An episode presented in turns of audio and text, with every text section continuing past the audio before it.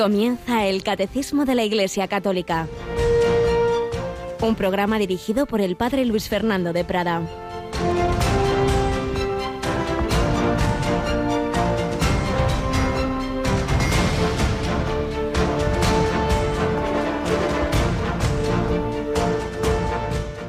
A mí, el más insignificante de los santos, se me ha dado la gracia de anunciar a los gentiles la riqueza insondable de Cristo e iluminar la realización del misterio, escondido desde el principio de los siglos en Dios, creador de todo. Así, mediante la Iglesia, los principados y potestades celestes conocen ahora la multiforme sabiduría de Dios, según el designio eterno realizado en Cristo, Señor nuestro, por quien tenemos libre y confiado acceso a Dios por la fe en Él.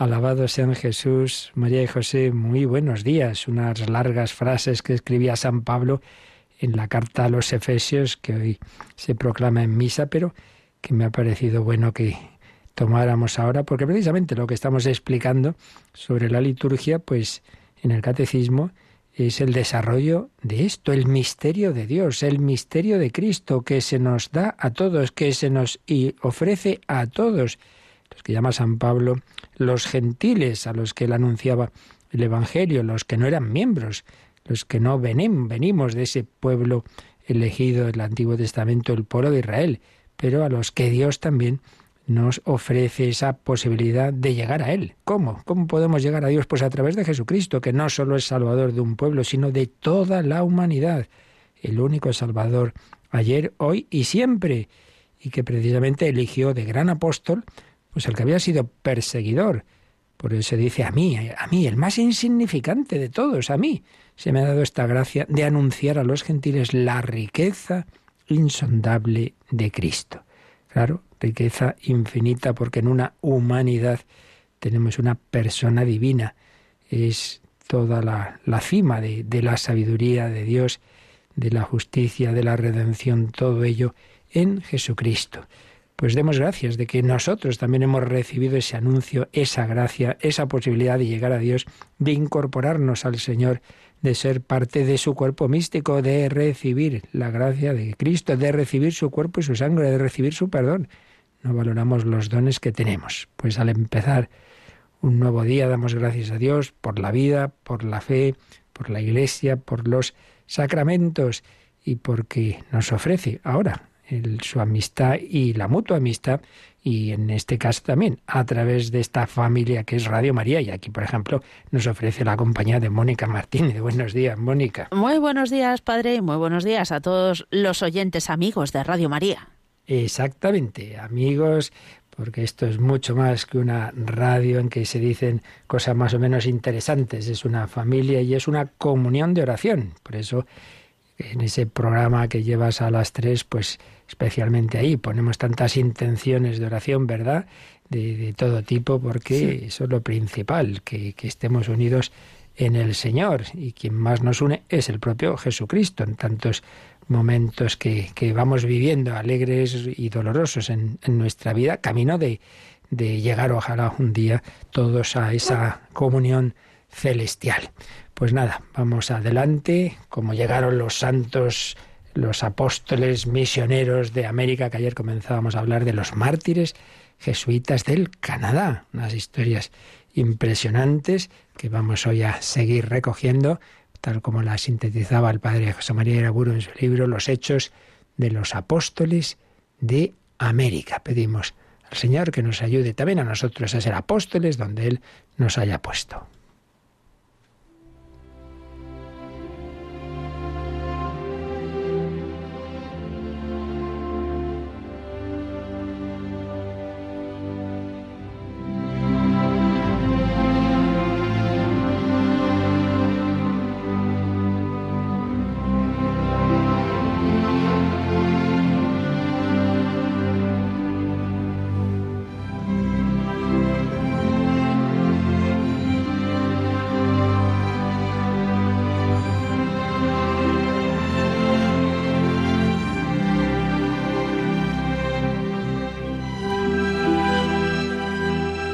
Los mártires jesuitas del Canadá. Ayer recordábamos cómo fueron llegando. A partir de 1637 al menos había ya un buen grupo de jesuitas en lo que hoy llamamos Canadá, 23 sacerdotes y seis hermanos coadjutores. Después de unos primeros envíos de otros misioneros, fue entonces cuando ya se empezó a extender un poco más el Evangelio con muchas dificultades. Ayer recordábamos pues lo difícil que era tanto por el clima como sobre todo por, por la situación tan inestable. Por un lado distintas tribus eh, que muchas veces se peleaban entre ellos, pero luego que si ingleses, que si franceses, que si holandeses, que también se peleaban entre ellos y en medio los pobres misioneros que recibían tortas por todos lados, de los nativos, de los de los europeos, sobre todo si eran de naciones protestantes que también eran enemigos de los misioneros católicos. Pero el que iba allí sabía que lo más normal era que muriera o que desde luego todo fuera muy difícil y sin embargo Leíamos ayer una carta impresionante de la alegría tan grande, del gozo tan grande, de los consuelos tan grandes que Dios les daba en medio de tantos sufrimientos. Y comenta el padre Iraburo, esta perfecta alegría era la que vibraban aquellos misioneros que solo perdiendo la propia vida, como dice Jesús en Lucas 9:24, podían perseverar en su misión. Muchos de ellos murieron mártires, muchos. Hay algunos canonizados, pero fueron muchos más los que realmente murieron. Bueno, pues vamos a empezar a hablar de un grupo de estos que fueron canonizados, concretamente jesuitas, y, entre ellos Renato Goupil, Isaac Yogues y Juan de Lalande.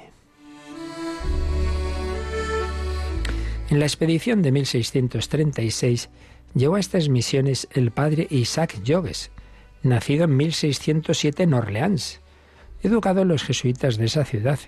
A los 17 años entró en el noviciado de la Compañía de Jesús en Rouen.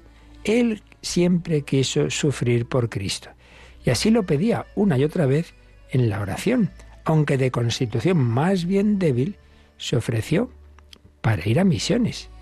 Y en efecto le destinaron a las misiones de Nueva Francia, que era como se llamaba aquella zona de América del Norte entonces. Permaneció en ellas 11 años y desde que llegó a Quebec, empleándose en expediciones sumamente peligrosas entre indios hostiles, mostró la valentía que nacía de su amor al crucificado y a los indios.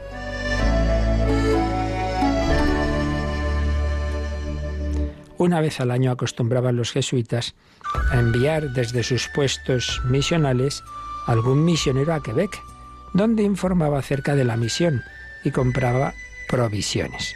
En 1642, estando el padre Jogues en una misión pacífica establecida entre los hurones, se ofreció para hacer él ese viaje, que en aquel momento era muy peligroso.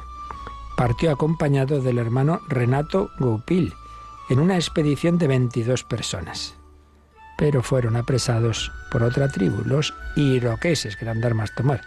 Apresados por los iroqueses y conducidos durante trece días a sus territorios, sufrieron terribles padecimientos que él mismo contaría después.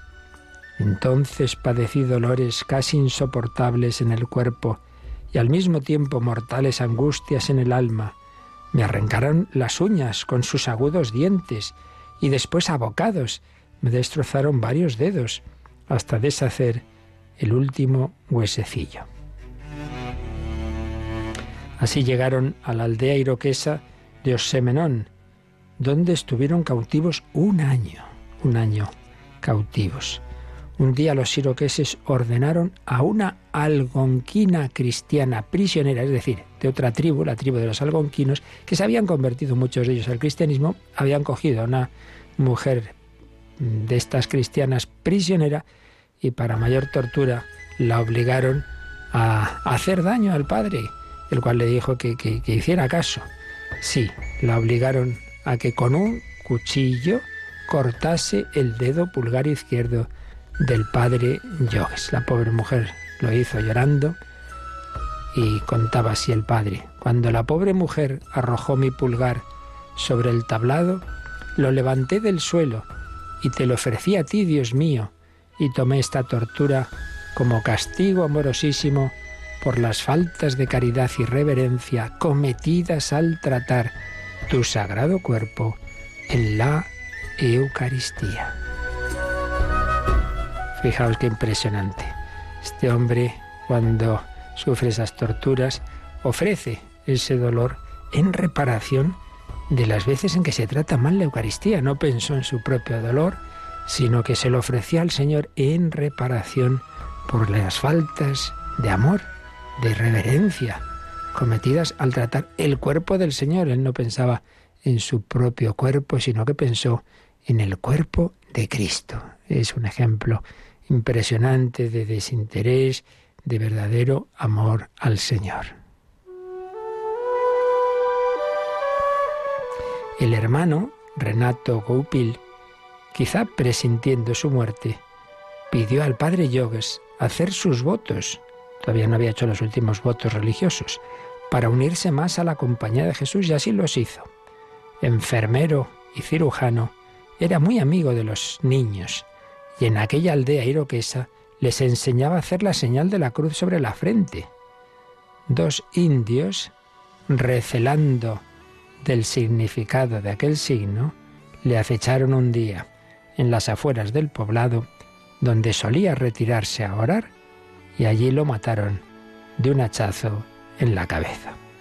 Era el 29 de septiembre de 1642. Pues aquí tenemos ya uno de esos primeros mártires. Bosques majestuosos, nieve, silencio, frío. El padre Yogues, medio desnudo, solo entre los indios en aquel invierno interminable, hubo de servirles como esclavo, acompañándoles en sus cacerías. Ya se había quedado sin su compañero, el hermano, al que habían matado, como acabamos de leer, y finalmente en agosto de 1643 pudo escapar con ocasión de una expedición de holandeses que pasó por donde él estaba. Volvió, después de todo ese año tan terrible, a Francia, y allí con sus narraciones encendió en muchos el espíritu misionero. Y fijaos, como tenía las manos tan destrozadas, pues en la teoría, eh, era muy estricta con el tema de la celebración, pues no, no podría celebrar la misa, pero el Papa Urbano VIII le concedió una licencia especial para que lo hiciera, a pesar de las terribles mutilaciones de sus manos.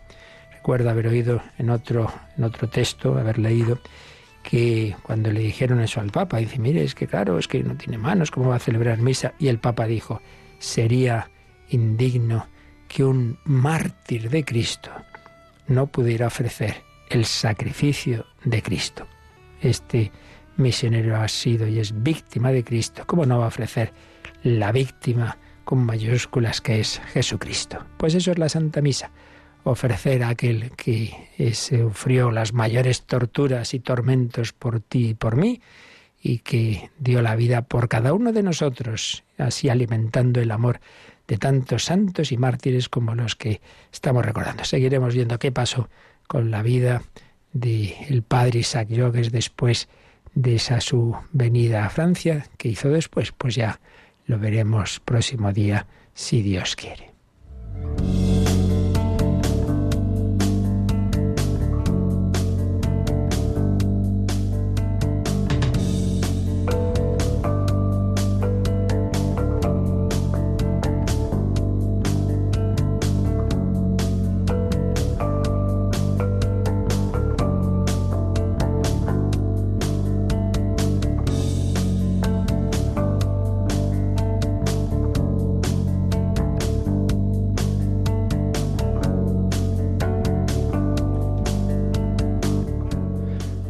De Cristo que ofrecían el sacrificio de Cristo, que celebraban la liturgia de corazón con una profundísima fe, amor y reverencia, que ofrecían sus sufrimientos en reparación de los pecados cometidos contra la Eucaristía, por las celebraciones frías o malas de la Santa Misa, etc. Bueno, Mónica, impresionante, ¿verdad?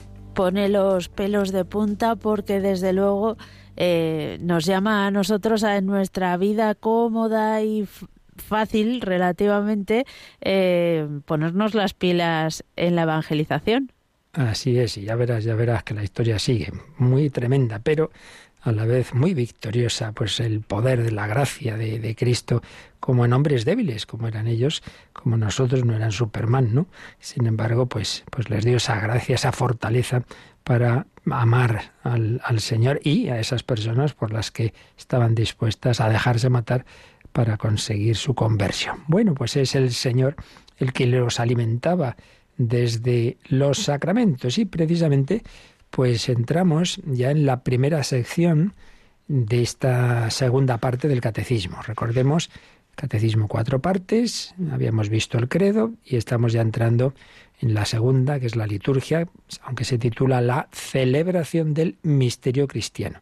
Y hemos tenido, en primer lugar, varios números de introducción una introducción a qué es esto de, la liturgia, razón de ser de la liturgia, significación de la palabra liturgia. Estuvimos viendo los conceptos muchas veces pobres que, solemos tener de la liturgia, como eh, lo que se llama el movimiento litúrgico, pues nos ha ayudado en, estos últimos tiempos a, a valorar que la liturgia es mucho más que unas ceremonias, que unos ritos, que unos gestos, que unas normas.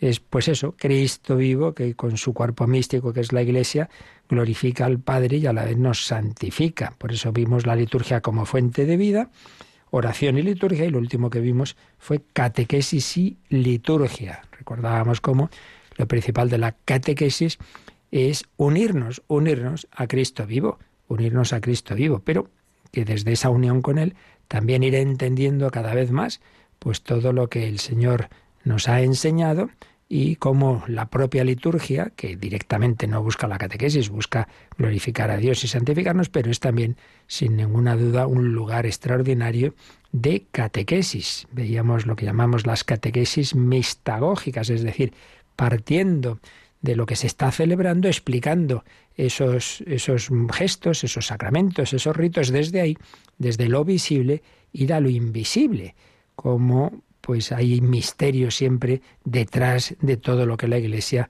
celebra. Bueno, pues después de esta introducción, que ha ocupado desde el número 1066 al número 1075, viene ya pues dos secciones, como en todas las cuatro partes del catecismo. Suele haber un primer números introductorios y luego dos secciones. Una primera sección, digamos, como más de fundamentos generales y otra segunda más concreta. La segunda sección de, este, de esta parte segunda del catecismo son los siete sacramentos y los sacramentales. Eso pues ya lo veremos, esa segunda sección, siete sacramentos que mm, se estructuran en tres grupos, tres bloques. Los sacramentos de iniciación, por los que nos vamos iniciando, incorporando a la Iglesia, bautismo, confirmación y Eucaristía.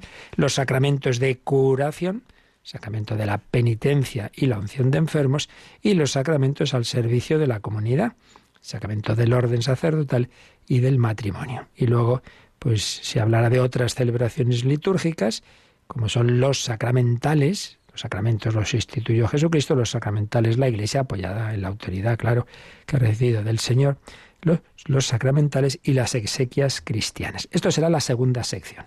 Pero antes de esa segunda sección, que será la más extensa, tenemos una primera en la que entramos hoy, que se titula La economía sacramental. La economía sacramental es decir, el modo de actuar de Dios, en ese sentido la palabra economía, el modo de actuar de Dios en el tiempo en el que estamos, que es el tiempo entre la, la realización de la redención que hizo el Señor Jesús y que está ya ascendido a la derecha del Padre y que nos envía el Espíritu Santo de una manera intensa a partir de Pentecostés, pues desde ese momento hasta el final de la historia. Ahí entramos en la economía sacramental.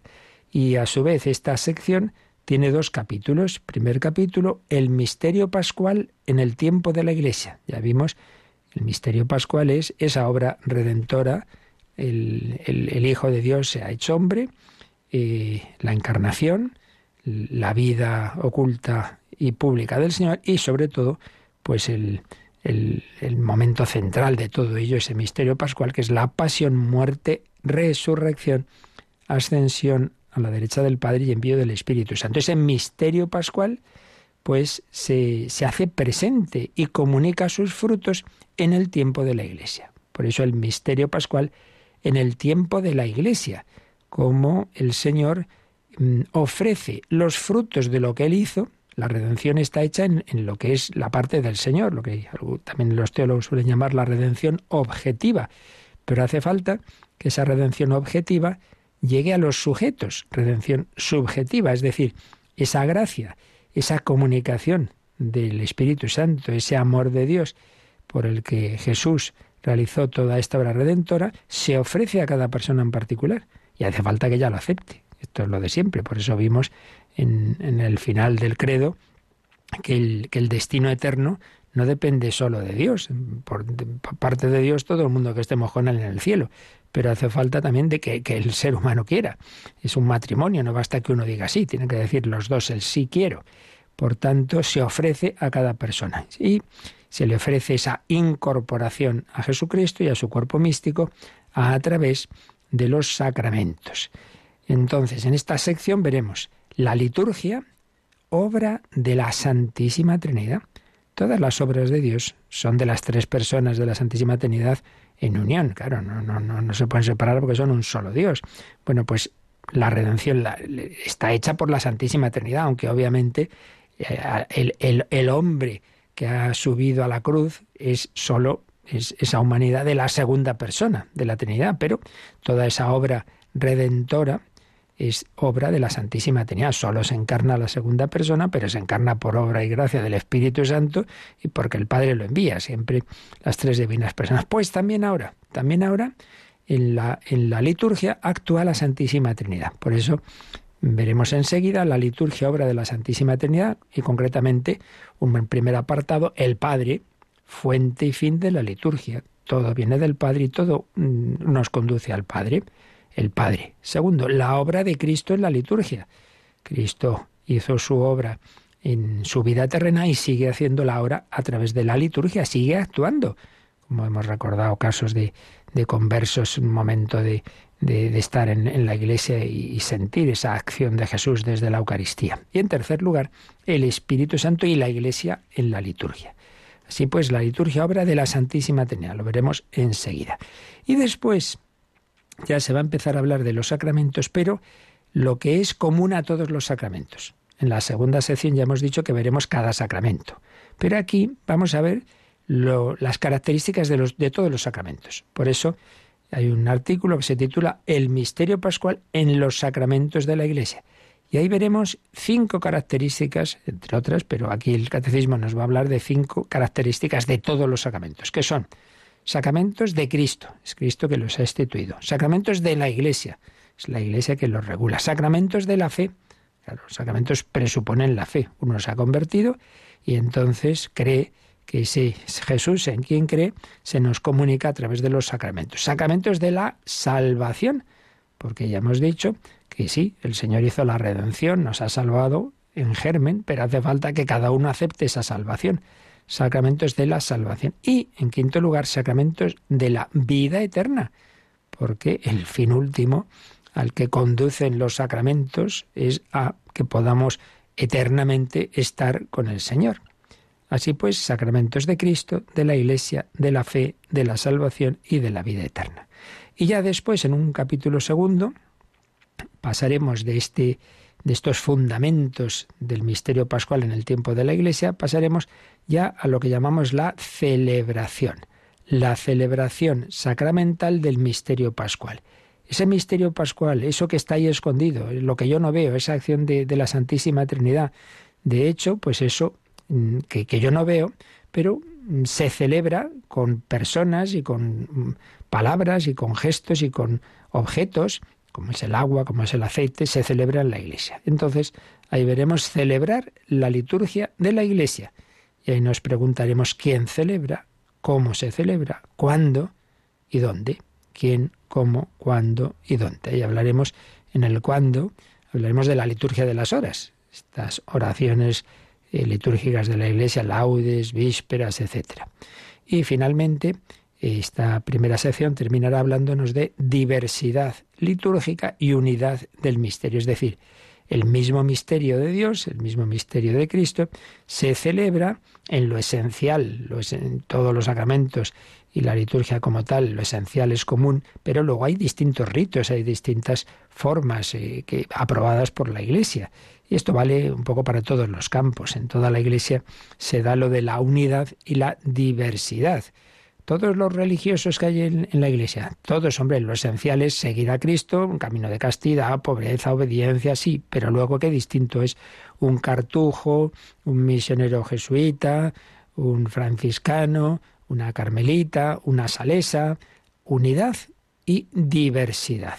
Lo esencial es común, eh, hay unidad, pero también hay diversidad. Son distintas vocaciones. Pues lo que digo de la vida religiosa, también en su medida, pues se aplica a que es distinta la, la celebración de los divinos misterios en Oriente al rito romano y el rito romano al rito hispano-mozárabe, etcétera, etcétera. Hay diversidad litúrgica. Bueno, pues nada, entramos ya en esta primera sección de esta segunda parte del catecismo, que antes de entrar en estos dos capítulos que acabamos de decir, que vamos a ver, que recordemos, son el misterio pascual en el tiempo de la Iglesia y la celebración sacramental del misterio pascual, antes de entrar en ese primer capítulo del misterio pascual en el tiempo de la Iglesia, tiene un primer número, pues a su vez un poquito de introductoria a toda esta sección, que es el número 1076. Así que, Mónica, cogemos este número, el 1076, y vamos a, empezar a leerlo. El día de Pentecostés, por la efusión del Espíritu Santo, la Iglesia se manifiesta al mundo. El don del Espíritu inaugura un tiempo nuevo en la dispensación del misterio. El tiempo de la Iglesia, durante el cual Cristo manifiesta, hace presente y comunica su obra de salvación mediante la liturgia de su Iglesia, hasta que Él venga. Durante este tiempo de la Iglesia, Cristo vive y actúa en su Iglesia, y con ella, ya de una manera nueva, la propia de este tiempo nuevo. Actúa por los sacramentos. Esto es lo que la tradición común de Oriente y Occidente llama la economía sacramental. Esta consiste en la comunicación o dispensación de los frutos del misterio pascual de Cristo en la celebración de la liturgia sacramental de la Iglesia. Y luego en, un, en una letra más pequeñita, pues indica en las dos, los dos capítulos que vamos a ver en esta sección, que yo ya los explico, pero lee, lee lo que ahí pone también. Por ello es preciso explicar primero esta dispensación sacramental, capítulo primero. Así aparecerán más claramente la naturaleza y los aspectos esenciales de la celebración litúrgica, capítulo segundo. Pues este es el panorama de esta, de esta primera sección de la segunda parte del catecismo. Aquí pues lo que nos ha venido a decir el número, yo también más o menos ya os lo he dicho, pero claro, aquí está mejor dicho. El día de Pentecostés, por la efusión del Espíritu Santo, la Iglesia se manifiesta al mundo. A veces decimos, ¿cuándo se fundó la Iglesia? Bueno, no es un día, no hay un acta, eh, tal día Jesús la fundó, no, es un proceso, es un proceso. Y de hecho, el momento más importante, señalan los autores, eh, en este sentido es la última cena porque ahí Jesús establece la alianza, ¿no? Sangre de la alianza nueva y eterna. Ahí es donde podemos considerar con esos doce apóstoles, haced esto en memoria mía, que es un momento muy importante. Pero bueno, es un proceso. Y en ese proceso, indudablemente, también es fundamental este día de Pentecostés.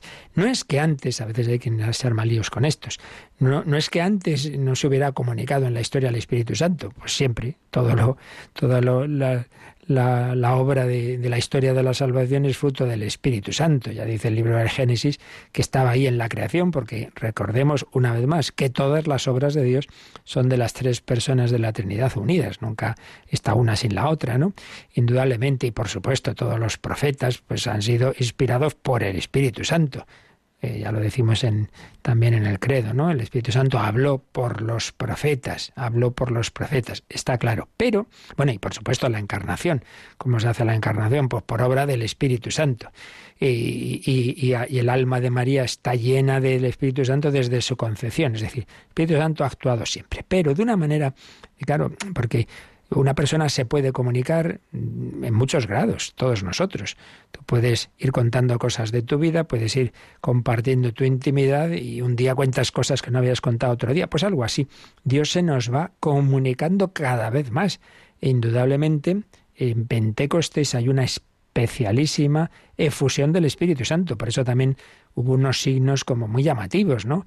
Las llamas de fuego, el vendaval, era un ruido, era como decir, uy, que ahora, ahora Dios que siempre se ha comunicado, ahora ya de manera muy fuerte, muy fuerte. Entonces, en ese día, la Iglesia que ha fundado Jesucristo se manifestó al mundo y por eso la gente oyó, pero ¿qué pasa aquí? Oyó el ruido y, ve que los apóstoles salen, que parecen que están pues parece que están borrachos y es que están tan llenos de, de, de ese fuego del Espíritu Santo y es que, vamos, eh, los que antes estaban con miedo y tal, ahora todo lo contrario, pues como esos, esos, esos misioneros mártires del Canadá que estamos contando, llenos del Espíritu Santo. La iglesia se manifiesta al mundo, empiezan a predicar, todo el mundo les entiende, se empiezan a convertir muchos. Hemos entrado en una nueva fase de la historia de la salvación. Por eso sigue diciendo el, el 1076, el don del Espíritu, Espíritu, claro, con mayúscula, el Espíritu Santo, el don del Espíritu inaugura un tiempo nuevo en la dispensación del misterio, el tiempo de la Iglesia.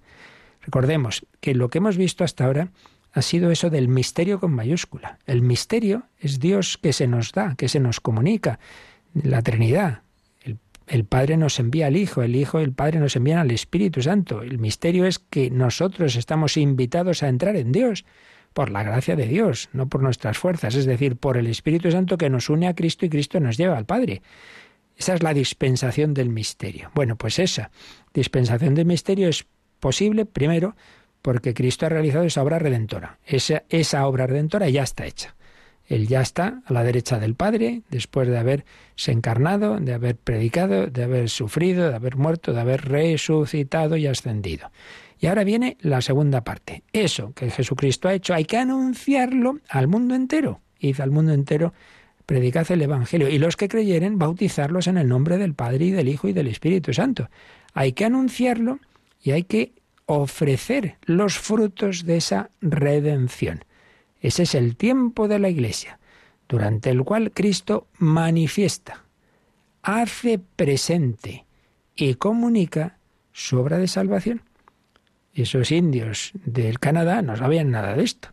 Llegan esos misioneros y les dicen, mira, ese Dios que ha creado este, este mundo tan bello, estos lagos, todo esto, ese Dios nos quiere a todos. Ese Dios es Padre que tiene un Hijo eterno que se ha hecho hombre, que ha muerto por nosotros, por eso llevamos esta cruz. Ha muerto por ti y quiere darte la posibilidad de entrar en su familia, de ser amigo suyo. Te da su, su mismo interior, su, misma, su mismo espíritu, el Espíritu Santo. Si tú crees en esto, puedes recibir ese amor de Dios, esa gracia de Dios a través de los sacramentos, a través del bautismo. Tú puedes entrar en Dios. Eso es el tiempo de la Iglesia, durante el cual Cristo manifiesta, hace presente y comunica su obra de salvación. Ese Jesús que murió en la cruz ahora está aquí en la Eucaristía. ¿Quieres recibirlo? ¿Quieres entrar en él? Comunica su obra de salvación mediante la liturgia de la Iglesia hasta que Él venga. Una frase de San Pablo en 1 Corintios 11, 26. Hasta que Él venga. Estamos en esa fase. Estamos en el tiempo de la Iglesia y del Espíritu Santo que nos ofrece entrar en ese misterio de Cristo que realizó la redención. Estamos invitados a beber el agua viva, el agua del Espíritu Santo. Vamos a agradecérselo al Señor escuchando esta canción del maestro Frisina, precisamente, el agua viva, el agua viva, el agua viva, el don del Espíritu Santo.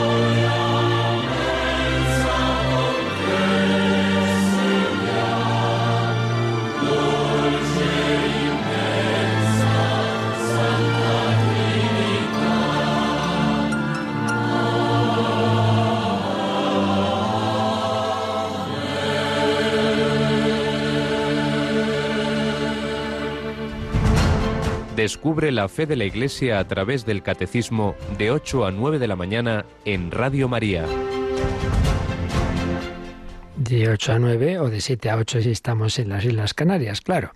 Bueno, pues en un sitio y en otro el mismo catecismo en tantas lenguas nos recuerda esto, que estamos en este tiempo de la Iglesia en la que Jesucristo, oculto, pero presente y actuante en su iglesia y a través, sobre todo, no solo, pero especialmente a través de la liturgia, actúa, nos comunica el Espíritu Santo.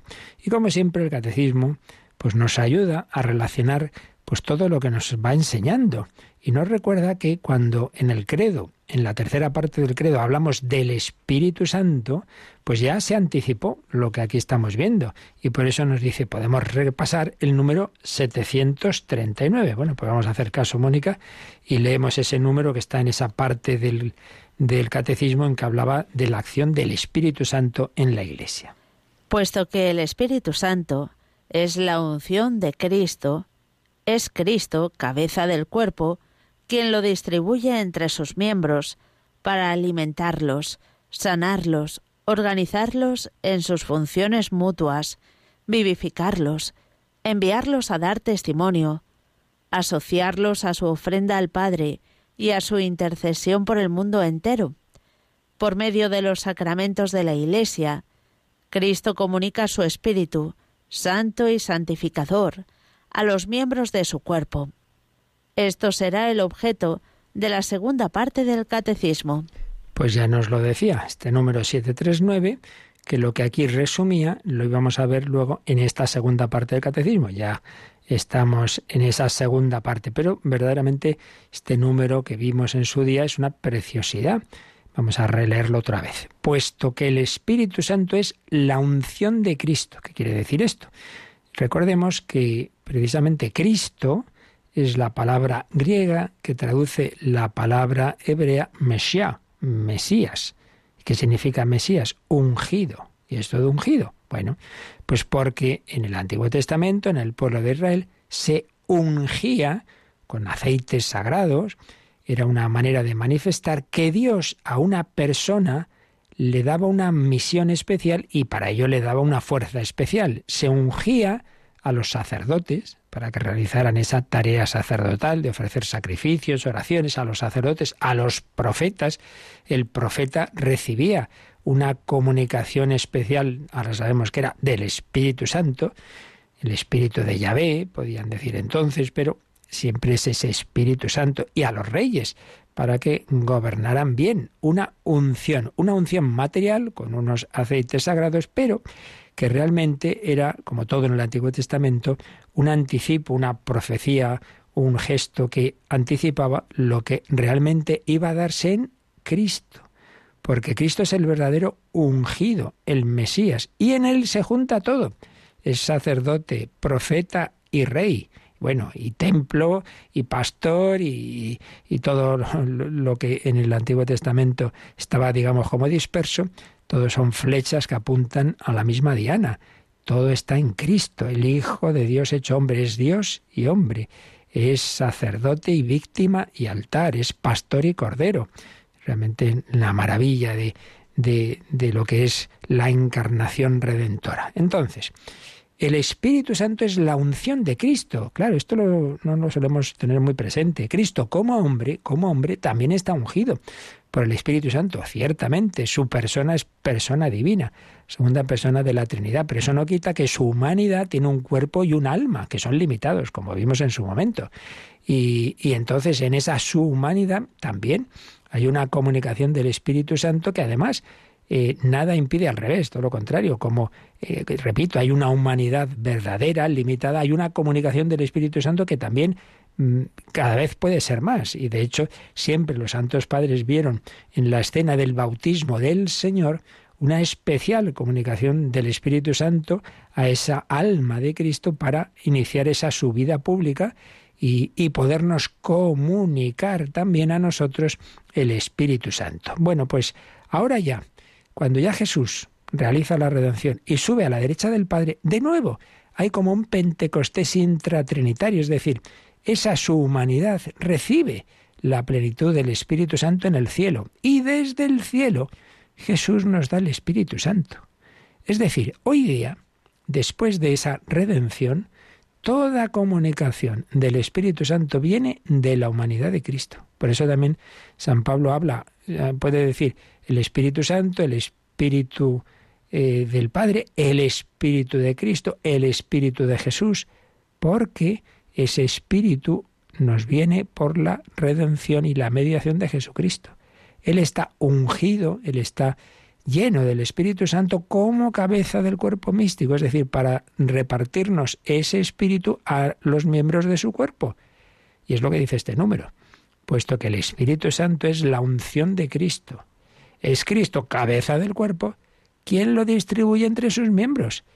Recordemos, ya a propósito de una pregunta hace algunos días lo decíamos, como en el bautismo hay ese momento en que se unge con el santo crisma la cabeza del niño o del adulto que se bautiza como un signo de que ese cristiano queda configurado a Cristo sacerdote, profeta y rey, porque también el cristiano es hecho por participación, evidentemente, en un grado infinitamente más pequeño, pero quedamos hechos sacerdotes, profetas y reyes.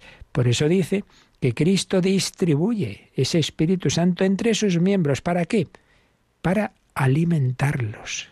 Sí, el Señor alimenta nuestra vida cristiana, nuestra fe. Sin el Espíritu Santo, dice San Pablo, ni siquiera podemos creer. Nadie puede decir Jesús es Señor, nadie puede proclamar su fe en la divinidad de Cristo sin el Espíritu Santo. Para alimentarlos, sanarlos. Estoy herido por el pecado original y por mis propios pecados. No soy capaz de hacer esto. No, claro que no. Necesitas ser sanado por el médico, que te da un ungüento estupendo, el Espíritu Santo. Alimentarlos, sanarlos, organizarlos en sus funciones mutuas. A uno le da este carisma, a este otro, a ti esta vocación, a este la otra. Vivificarlos, tener esa vida divina, enviarlos a dar testimonio. Pero ¿cómo es posible que, que Saulo, que, que, iba a perseguir cristianos, ahora en cambio va por el mundo entero dispuesto a que lo maten y lo matan?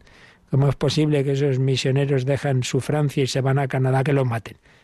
Enviados por ese fuego del Espíritu Santo, enviados a dar testimonio, a asociarlos a su ofrenda al Padre, víctima viva. Ese Padre que se había quedado sin, sin los dedos de las manos, ofreciendo como podía la víctima de Cristo al Padre en el sacrificio de la misa. Pues también nosotros debemos asociarnos, asociar nuestra vida, nuestras dificultades, mis dolores, mis problemas, asociarlos a su ofrenda al Padre y a su intercesión por el mundo entero. Cristo está intercediendo al Padre por nosotros, pues unámonos a esa intercesión. Por eso la liturgia de las horas, por eso la oración de los fieles en la Santa Misa, unirnos a la intercesión de Cristo. Y finalmente este 739 recordaba que por medio de los sacramentos de la Iglesia, Cristo comunica su espíritu santo y santificador a los miembros de su cuerpo. Pues eso que estamos diciendo. El Espíritu Santo, ¿qué es la santidad? El modo de ser de Dios. Entonces, el Espíritu Santo nos santifica, nos da esa naturaleza divina, esa participación de la naturaleza divina que nos santifica, que nos hace semejantes a Dios. Sed perfectos como vuestro Padre Celestial es perfecto. Uh, pues no me pide nada. Bueno, pues es que te da el Espíritu Santo. Sed misericordiosos como vuestro Padre es misericordioso. Espíritu Santo y santificador. Ese Espíritu Santo eternamente en sí mismo y santificador en el tiempo. Porque a los que nos dejamos tocar por ese Espíritu y dejamos que entre en nuestro ser, pues cada vez que entre más y más y más y más y vaya tomando posesión de mí. Esa es la santidad. Cuando una persona ya, toda ella, se mueve no por lo que le parece, no por lo que se le ocurre, no por sus reacciones instintivas, no porque este me ha dicho no sé qué y se va a enterar, sino que se mueve movido por el Espíritu Santo, que es ese amor misericordioso de Dios, entonces ya santo, entonces ya al cielo. Es el proceso de santificación que solo puede realizar el Espíritu Santo que nos envía Jesucristo, que viene de él. Por eso, volviendo al 1076, pues se insiste en esto. Como estamos en ese tiempo de la Iglesia, y en este tiempo de la Iglesia, ese Espíritu Santo, cuya comunicación nos obtuvo Jesucristo con su obra redentora, nos lo quiere comunicar. Entonces dice que durante este tiempo Cristo vive y actúa en su iglesia. Esto es lo más importante. Esto es lo más importante. La iglesia no es un, un grupo de que nos juntamos de, de admiradores de ese personaje que fue Jesús y nos organizamos entre nosotros como tantas asociaciones. No, no, no, no, no. Aquí lo importante no somos nosotros, lo importante es que aquí está Cristo, que es el que ha fundado esta prolongación de su presencia. Por eso cuando Santa Teresa fundaba un convento, un Carmelo, le daba mucha alegría decir, uy, otro sitio donde hay un sagrario, donde está Jesús corporalmente incluso y donde unas almas que le quieren van a estar con él, un palomarcico. Sí, durante este tiempo de la Iglesia, Cristo vive y actúa en su Iglesia y con ella, ya de una manera nueva, la propia de este tiempo nuevo, una manera distinta. Antes, pues estaba en un sitio solo. ¿Dónde está Jesús? En Cafarnaúm. Vamos a verlo. Ahora está actuando de una manera misteriosa. Puede mm, comunicarse con una persona dándose en comunión en Madrid, en Nueva York, en la selva de no sé dónde. Es otra manera de actuar, una manera propia de este tiempo de la Iglesia. Estamos en la economía sacramental, a través de signos, a través de gestos, a través de palabras, a través de hombres, ungidos también por Cristo, el Señor. Jesucristo, el mismo con el que convivieron los apóstoles, hoy quiere convivir contigo y hoy quiere entrar en tu corazón. Y el mismo que perdonó al paralítico, aquel que pusieron a sus pies en la casa de Pedro, pues ahora quiere perdonarte a ti a través del sacramento de la penitencia. Y aquel en cuyo costado reclinó la cabeza San Juan, quiere también que estés muy unido a él en la comunión eucarística. Bueno, pues seguiremos mm, profundizando en este regalo, en esta maravilla que es esa comunicación del Señor a través de la Iglesia, le damos las gracias. Hoy es el día, hoy es el día en que el Señor quiere también hacerte a ti estos regalos. Hoy Cristo está vivo, hoy Cristo te da su Espíritu Santo. Y si tenéis alguna consulta, teníamos ya una por ahí pendiente en el WhatsApp, si tenéis algo más, pues nos recuerdan cómo podéis hacerla. Participa en el programa con tus preguntas y dudas Llama al 91005 9419. 91005 9419. Puedes escribir un mail a catecismo arroba o escribirnos un mensaje al teléfono de WhatsApp 668 594 383 668 594 383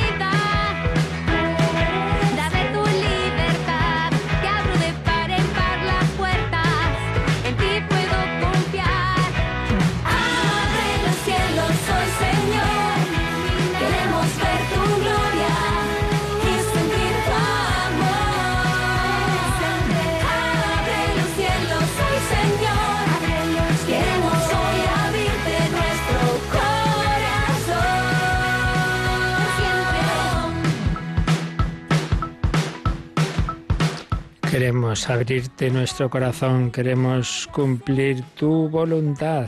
Bueno, pues teníamos aquí una pregunta en ese WhatsApp de la radio que nos acaban de recordar, que dice así, buenos días padre, preguntarle si se puede comulgar si se vive en pareja sin saber que esto es pecado. Gracias, María. Bueno, vamos a ver. Eh, precisamente estamos explicando todos estos días que la liturgia, y concretamente ese momento tan fundamental de la liturgia como es la comunión eucarística, la liturgia no es algo separado de la vida, sino que la liturgia está eh, fuente y culmen, decíamos, de toda la vida cristiana. Por tanto, comunión significa comunión con Cristo en mi vida, estar en comunión con su doctrina, con su palabra y con su modo de vivir. Por lo menos pues intentarlo, esa comunión. Entonces, es contradictorio que uno diga, no, yo vivo al margen de la doctrina de Cristo en algo que Él me ha enseñado como algo importante, y ciertamente esto lo es, que en la unión entre hombre y mujer, la unión plena, que se expresa también corporalmente, tiene sentido desde la unión que Dios hace en el sacramento del matrimonio, lo que Dios ha unido no lo separa el hombre, Dios ha unido, pero si resulta que unas personas se unen, no en, Dios, sino por su cuenta, lo que aquí llama, ¿no? Esto de vivir en pareja, pues evidentemente esa no es la, la voluntad de Cristo, eso no es comunión con lo que Él nos ha enseñado y nos transmite la Iglesia. Entonces, hay una contradicción entre, por un lado, sí, sí, yo creo en la Iglesia, entonces yo creo que hay un sacramento que es la Eucaristía y yo comulgo, pero luego no creo en la Iglesia que me enseña que para comulgar tengo que vivir en gracia, que implica pues eh, entre otras cosas, también evidentemente otras y más importantes por supuesto también, pero también implica esto, también implica esa castidad que significa que la unión sexual solo tiene su, su lugar en, ese, en esa unión que Dios hace en el matrimonio. Por tanto, en sí mismo no se puede. Que luego haya personas que, como en esto, como en tantos otros temas, no sepan, bueno, pues para eso hay que explicar las cosas, ¿verdad? Y, ahí es donde se suele distinguir la ignorancia, puede ser vencible o invencible. Quiero decir, hay personas que, pues vamos a poner un ejemplo muy sencillo, ¿no? Pues uno un día está convencido de que no se ha dado cuenta, no se ha dado cuenta que hoy es el, hoy es eh, no sé qué fiesta de precepto, por ejemplo la Inmaculada, y tiene en la cabeza que ese día no, no, hay, no hay que ir a misa, está convencido. Entonces tiene una ignorancia, tiene una ignorancia. Pero vamos a suponer, bueno, entonces bien, no va a misa. ¿Ha hecho pega? Pues parece que no, porque él estaba convencido de que no era eh, día. Pero imaginemos que una persona dice, oye, que sí, que sí, que es. Que no, que sí, que no. Bueno, pues ¿qué es lo que debe hacer? Hombre, pues preguntarlo. No, mejor no pregunto. O sea que si pregunto me dicen que sí, que tengo que ir. Claro, hay ignorancias, y hay ignorancia, digo, que a veces es interesada que es mejor no saber. El pregunta se queda de guardia, que, se dice a veces, ¿no? En, la mía, el que pregunta se queda de guardia. Como preguntes te va a tocar a ti.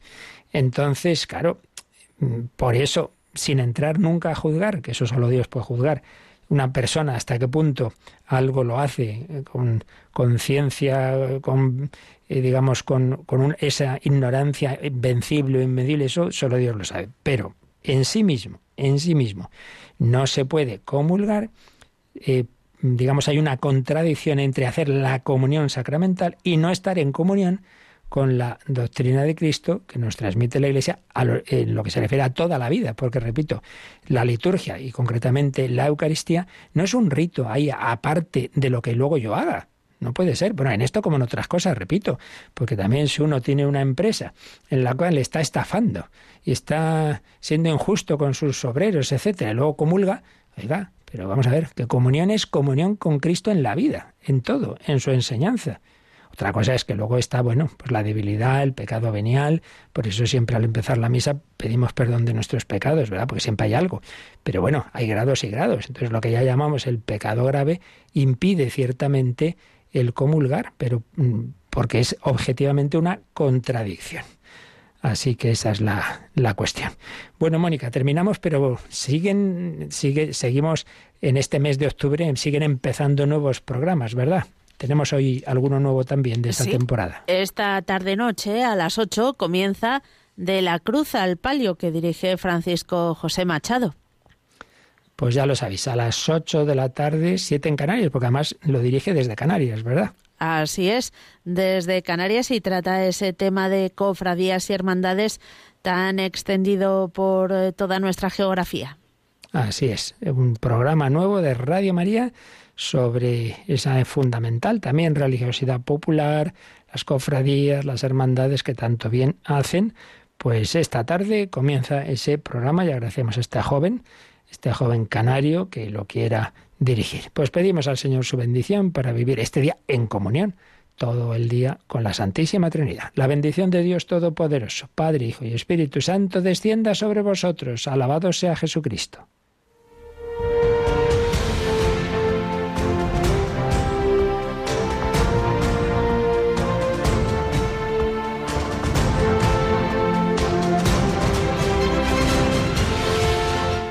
Han escuchado en Radio María el Catecismo de la Iglesia Católica. Un programa dirigido por el Padre Luis Fernando de Prada.